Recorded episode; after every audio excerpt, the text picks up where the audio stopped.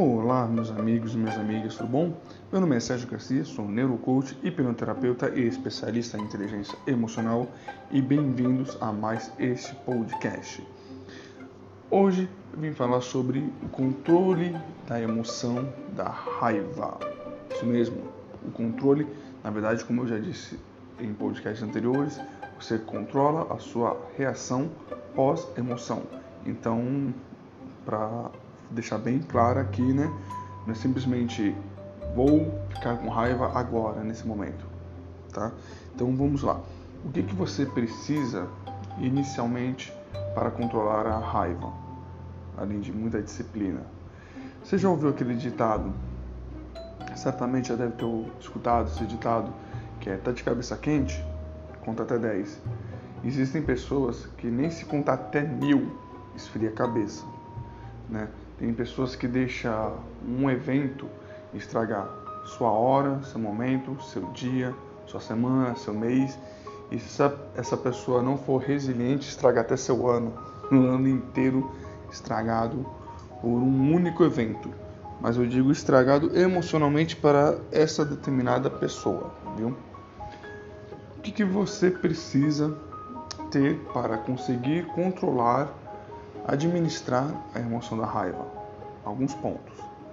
Exercitar sua paciência, sua resiliência, entender que as suas regras pessoais cabem somente a você e sabemos que todo respeito deve ser recíproco, mas se não tiver, simplesmente não se abale por causa disso. Um exemplo, eu gosto muito de um, de um ditado que diz o seguinte: se a pessoa me respeitar, eu respeito ela de volta. Se ela me desrespeitar, eu simplesmente a ignoro, finjo que ela não existe, porque para uma pessoa, para um ser humano, é pior ser ignorado do que ser desrespeitado. Se você desrespeitar a pessoa de volta, você está jogando no mesmo nível baixo que essa pessoa. Então comece simplesmente a ignorar essa pessoa, tá bom? Então, quando você entende que todo respeito, toda educação deveria ser com reciprocidade, você deveria respeitar e ser respeitado, mas isso não acontece e você aceita isso, você não começa a se irritar por causa disso. Você deixa de se irritar por causa disso entendeu? Então, a paciência. Paciência você não pede para Deus, Deus me dê paciência, porque Deus não vai te dar paciência. Deus vai te dar motivos para você testar a sua paciência. Quando você pede a Deus, eu gostaria de ter mais paciência. Ele vai permitir que você seja fechado no trânsito, para que você seja provocado na rua, para que seu time de futebol perca, para que as coisas dê errado por quê? Porque você pediu paciência, então ele vai testar, vai exercitar sua paciência. A paciência é como se fosse um músculo. Quanto mais você exercita, mais forte ele fica. Então a paciência ela deve ser exercitada como? Exemplos básicos, conte até 10, 100, até 1000, ou desça, respire, saia do local. O importante é que você não permaneça no local onde houve a desavença. Mas Sérgio, a desavença foi dentro da minha sala de trabalho, não tem como eu não trabalhar na minha sala. Positivo, jovem gafanhoto, mas saia por um mínimo 10 minutos, tome uma água gelada, bem gelada mesmo. Caminhe um pouco, esfrie a cabeça, mas não pensando no problema. Sempre pense na solução. Qual é o grande desafio das pessoas?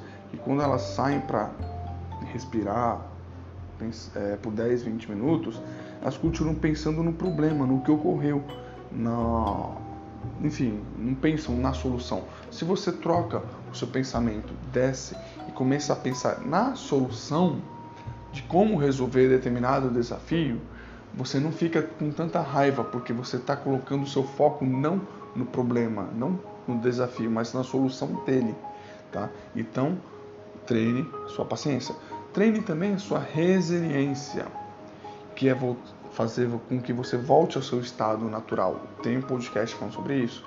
Então, se a pessoa é, me desafiou, me ofendeu e eu fiquei com raiva, Isso deve durar no máximo 10 minutos também. Você deve voltar para o seu estado natural. Por quê?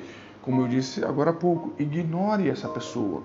Não carregue essas ofensas para você.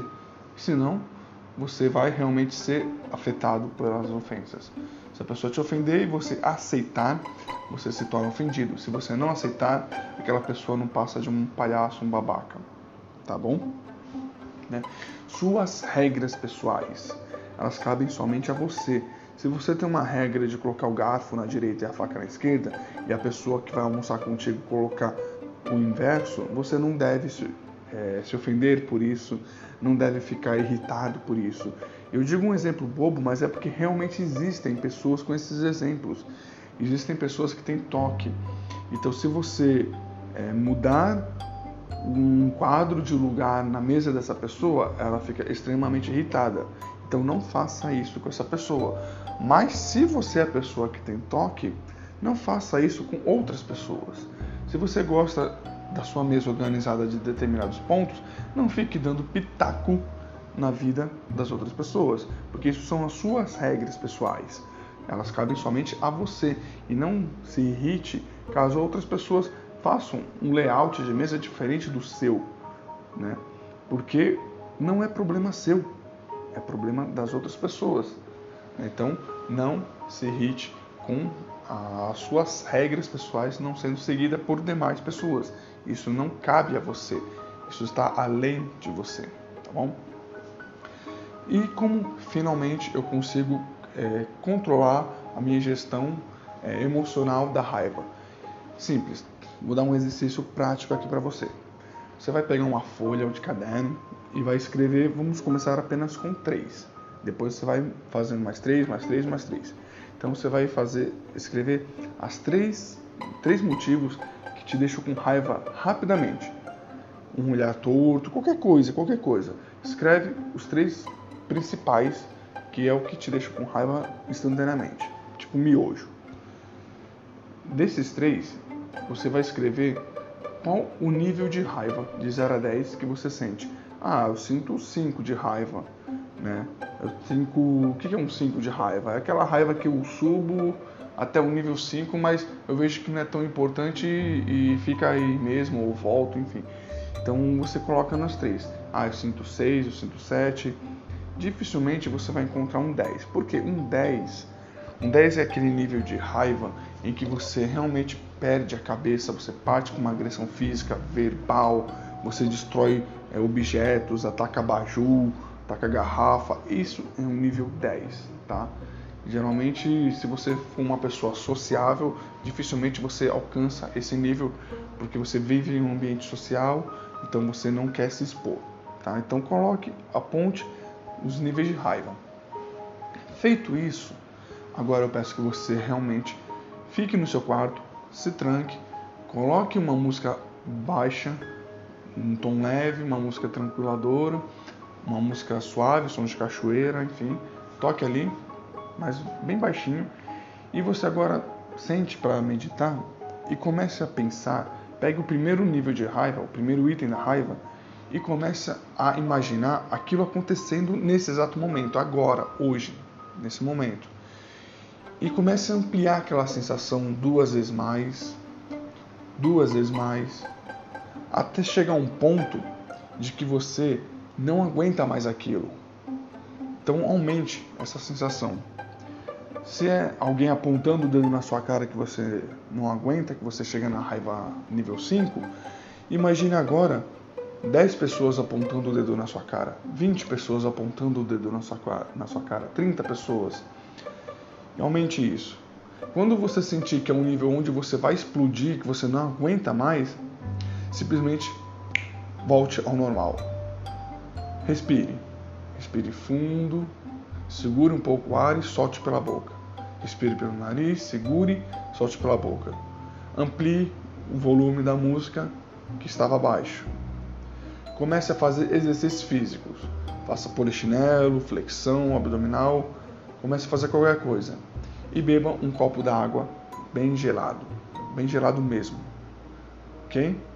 Isso, agora você repita para as duas outras, é, os dois outros motivos de raiva. E quando você notar que já fez os três, você acaba fazendo os três, volte para o primeiro e faça novamente e veja se você chega ao mesmo nível de raiva anterior ou se não, se isso não te afeta mais porque você já suportou isso. Para que serve esse exercício?